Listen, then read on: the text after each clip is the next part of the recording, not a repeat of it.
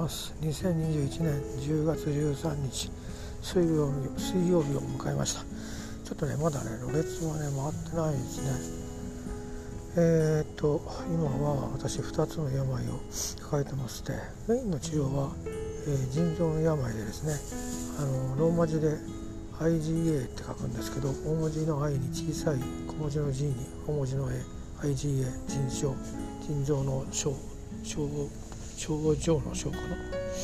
？IgA 腎症という病で、えーまあ、これがあの人工透析に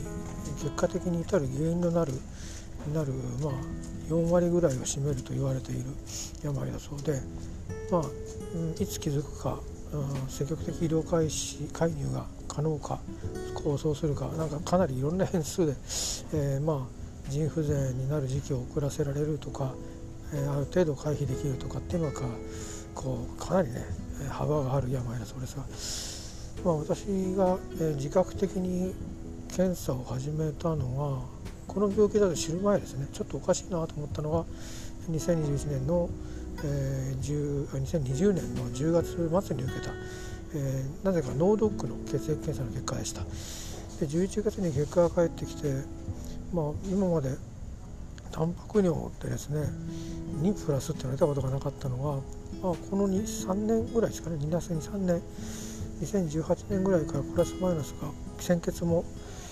えー、卵白も出始めてて今まで出たことがなかったんでおかしいなと思ったんですけど特にまあ調子悪いところもないし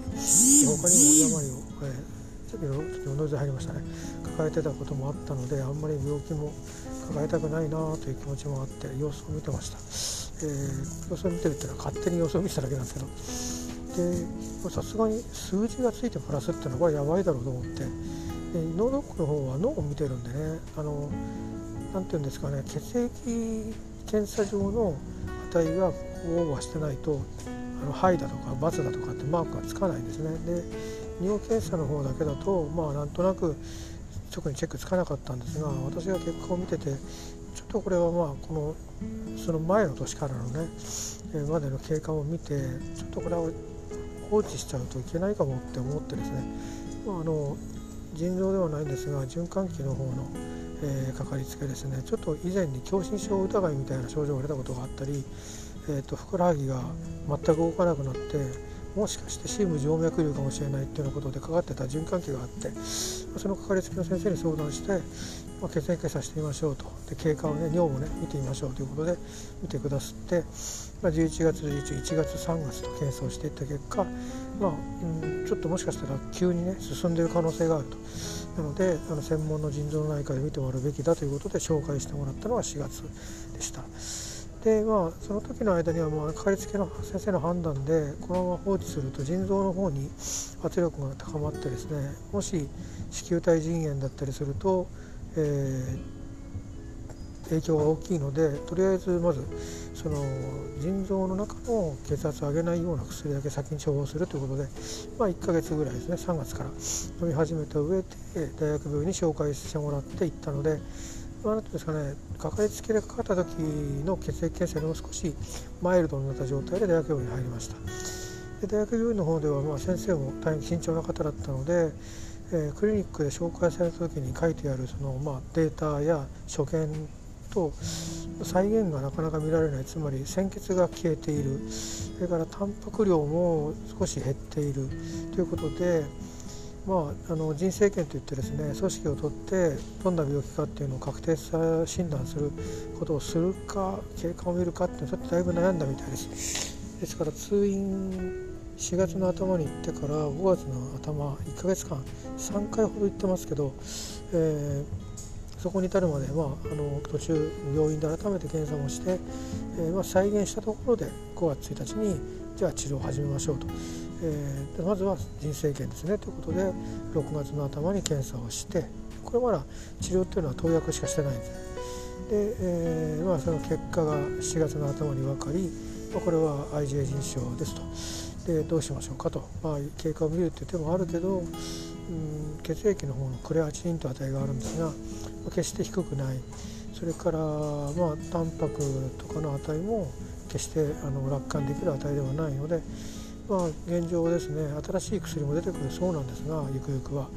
まあ、そういった治験も進んでない状況下では有効なテラテっていうのは、まあ、IgA 腎症のステロイドパルスっていうものしかないと。でまあ今できるステロイドパルスっていうのは、まあ、フルでやるとすると扁桃腺を摘出して、えー、ちょっと IgA, IgA っていう物質の、まあ、これ免疫物質なんですけども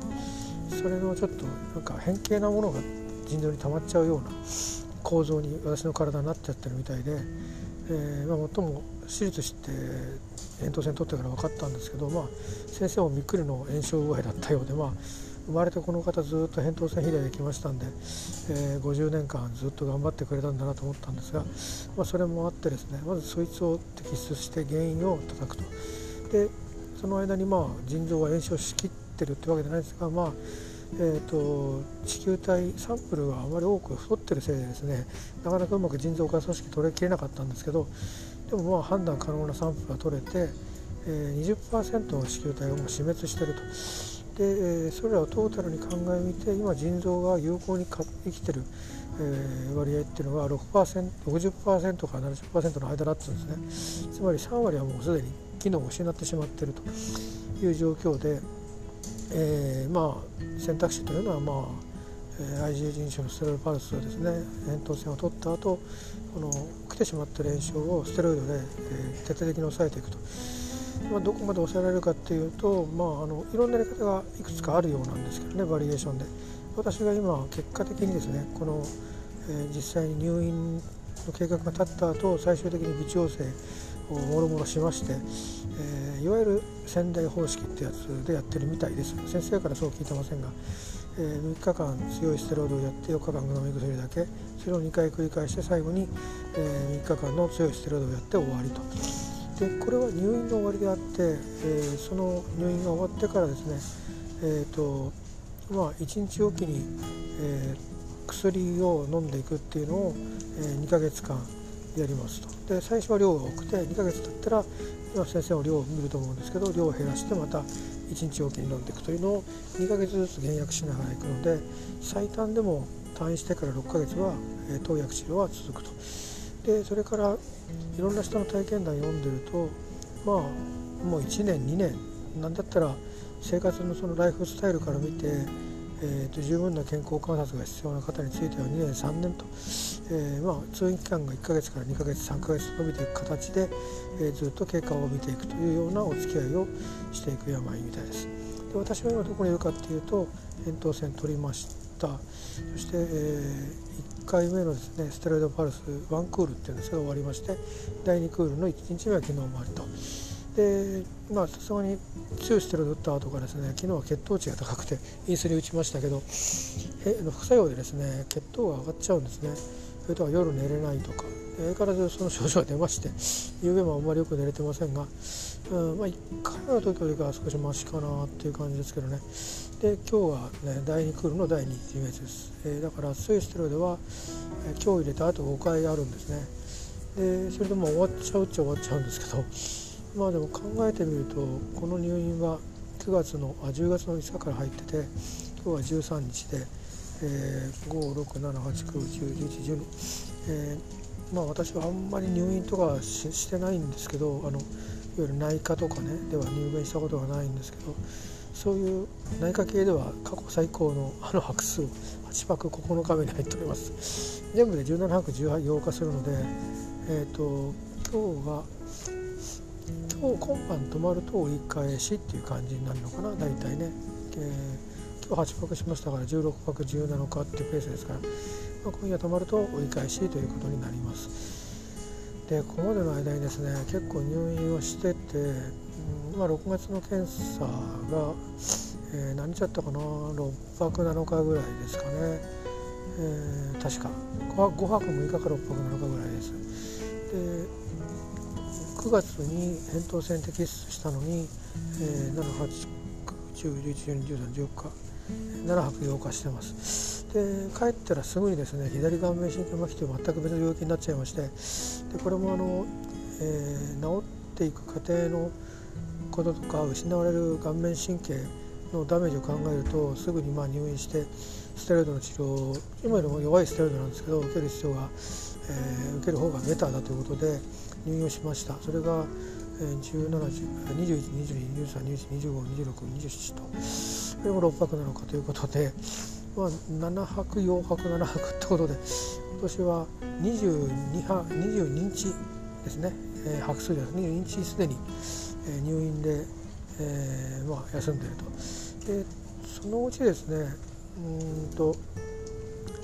確か、えー、扁桃腺摘出の後半4日と,、えー、と7日11日が今のところは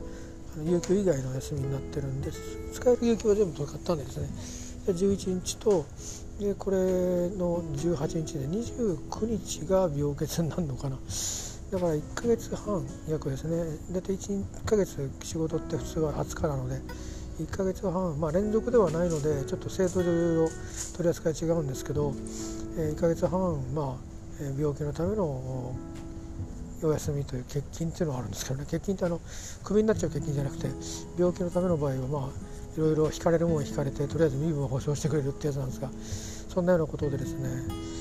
まあ何でしょう何年か分のあの入院を あの6月から10月78915ヶ月にわたって、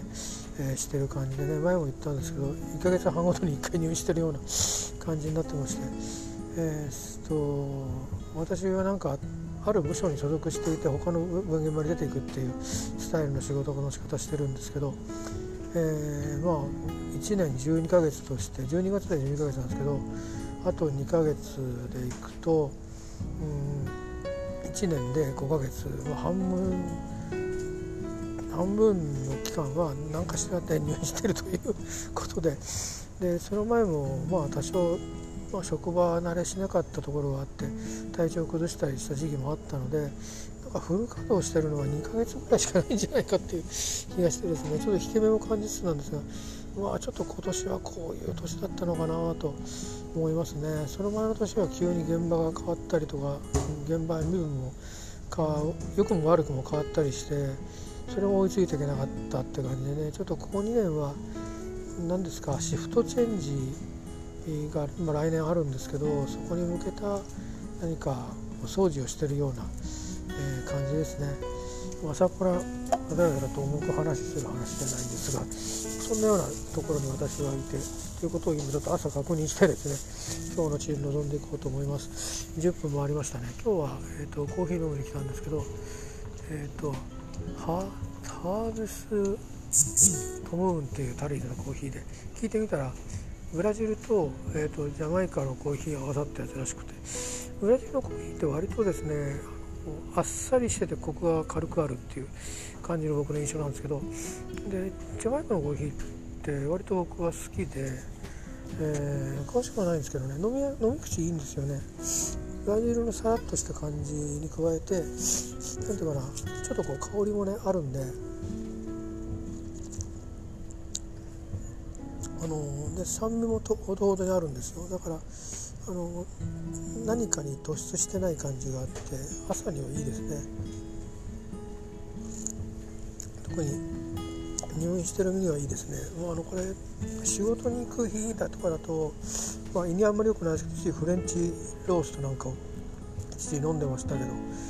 まあ、家でねスプレッソを入れてる時期もあったんですけどあの安安いとか4 5千円ぐらいでスプレッソ入れる機会とかあるじゃないですかそういうのをやってた時期もあったんですけど、まあ、結局飽きちゃうんですよね あの手間でね。えー、といってエスプレッソマシンを買うほどあの別にコーヒーにはまってるわけでもあまり物を増やそうっていう意識もあんまり最近はないのでないんですが。まあ、美味しいコーヒーはコーヒー屋さん行って飲もうかなというのが最近の、えー、ですね。まあタリーズだと、スタバでもどこでもそうですけど、まあ、5600円なんだかんだ。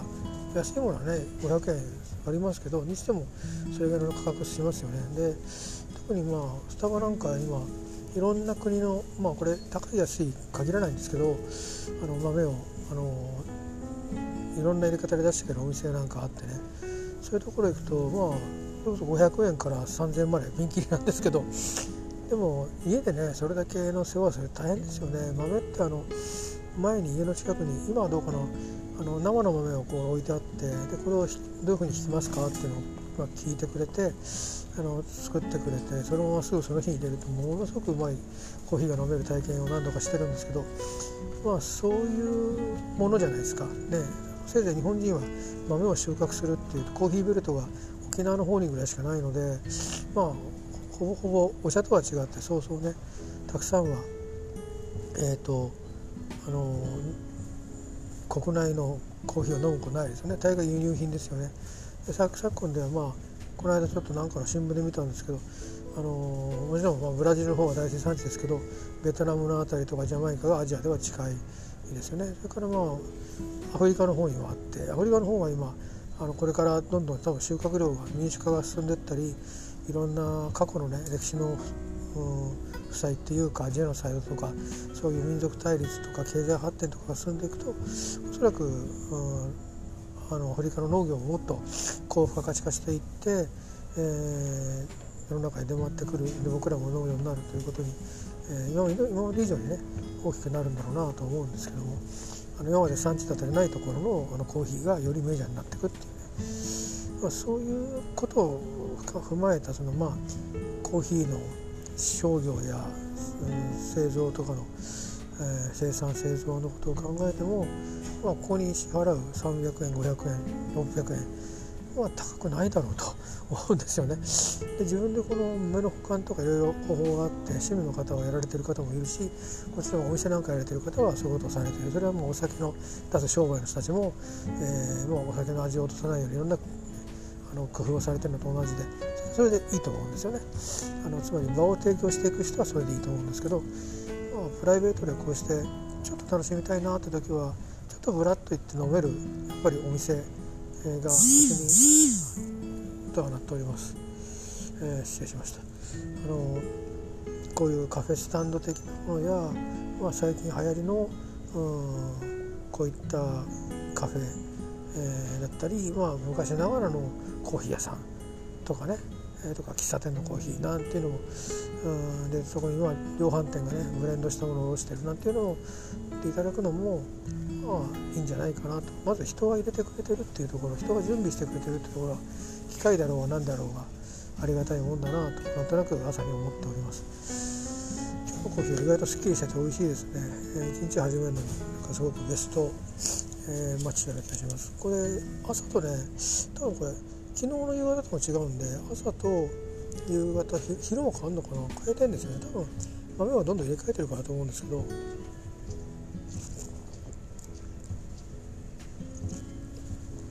なのでつい夕方を飲みにしちゃうんですけどもともとコーヒーは結構飲む方なんですけど今ので一人で暮らすようになってからはまあ本当にインスタントのコーヒーしか飲まなくて最近は瓶に入ったやつもちょっと買いに行けなくなっちゃったんで買ってるんですけど基本はですねあのあれです。AGF っていうメーカーのえっ、とねちょっとぜ贅沢なコーヒー店とかっていう青いラベルのスティックタイプのがあるんですよ。そうすると使い切りで参加しなくていいのでそれを買ったんですけど400円台するかな普通のスーパーで。でそれ売ってるとこはねなんかなんか限られてるの。あの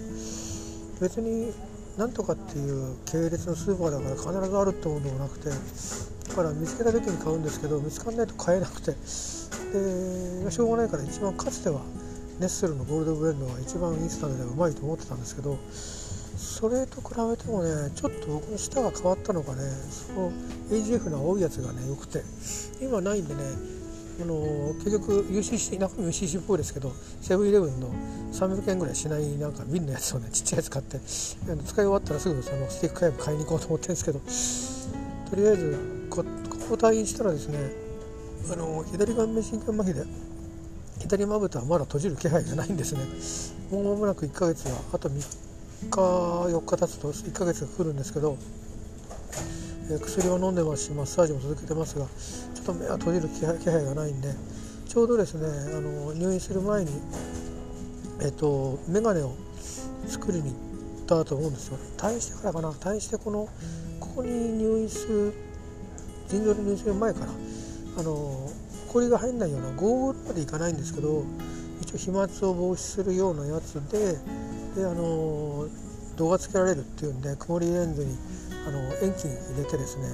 それがもう多分できてるんですよ。で退院したらそれを取りに行く用事があるので、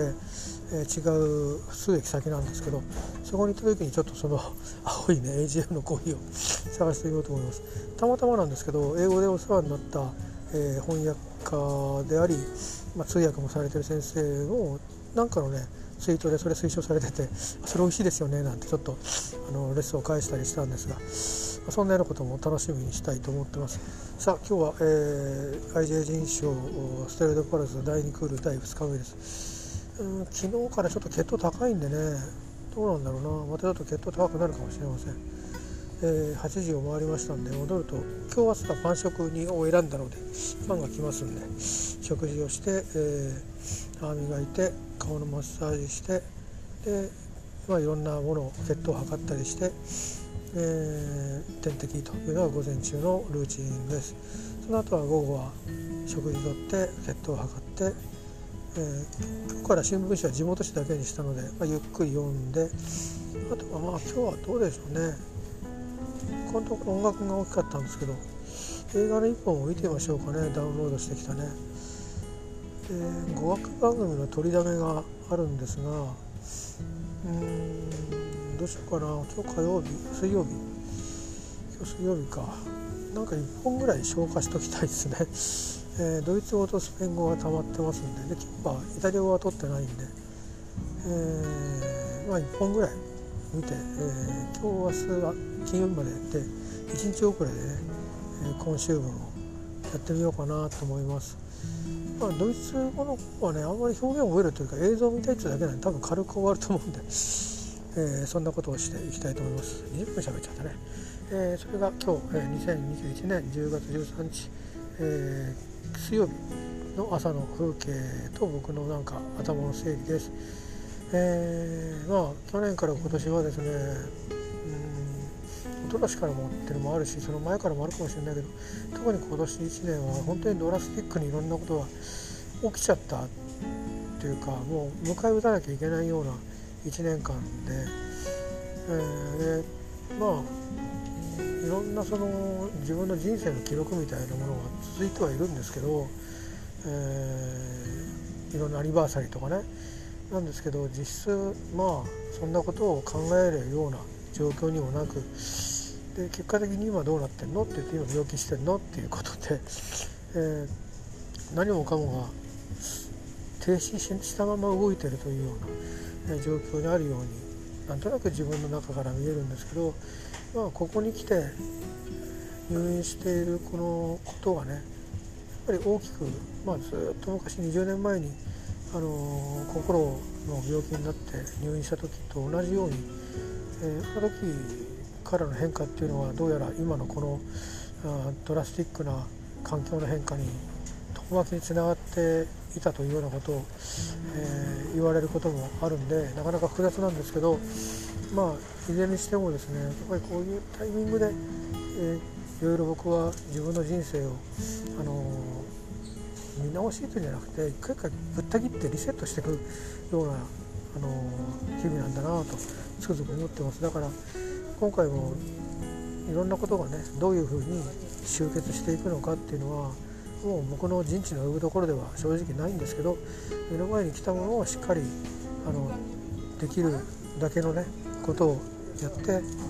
えきれいにしていくっていう病気も含めてですねそれだからまず病気からそれをやっていくんだろうなというふうにして、まあ、これはレッスンなんだろうと、えー、思ってますもう僕の残り時間も自分で手に取れるぐらいのところまで来ているわけですよね。えー、まあいつあのあってもおかしくない時間軸を生きてるわけでであればからこそあの心を痛めることもたくさんあるわけですけどあるいは誰かを傷つけることもきっとあるんでしょうけどまあそれはそれで、えー、自分にできることをやるということしか、まあ、ないんだなってことを日々新たに思っているところです。そして今日もそう思って、えー、今これから今日の一日を始めようとしています、まあ、皆さんにとっては、ね、そんな重たい話はいいとして、えー、もっとねハッピーで、えー、楽しくて、えー、うん、なんか小さな喜び大きな喜びたくさんありますように願っております。ではまた。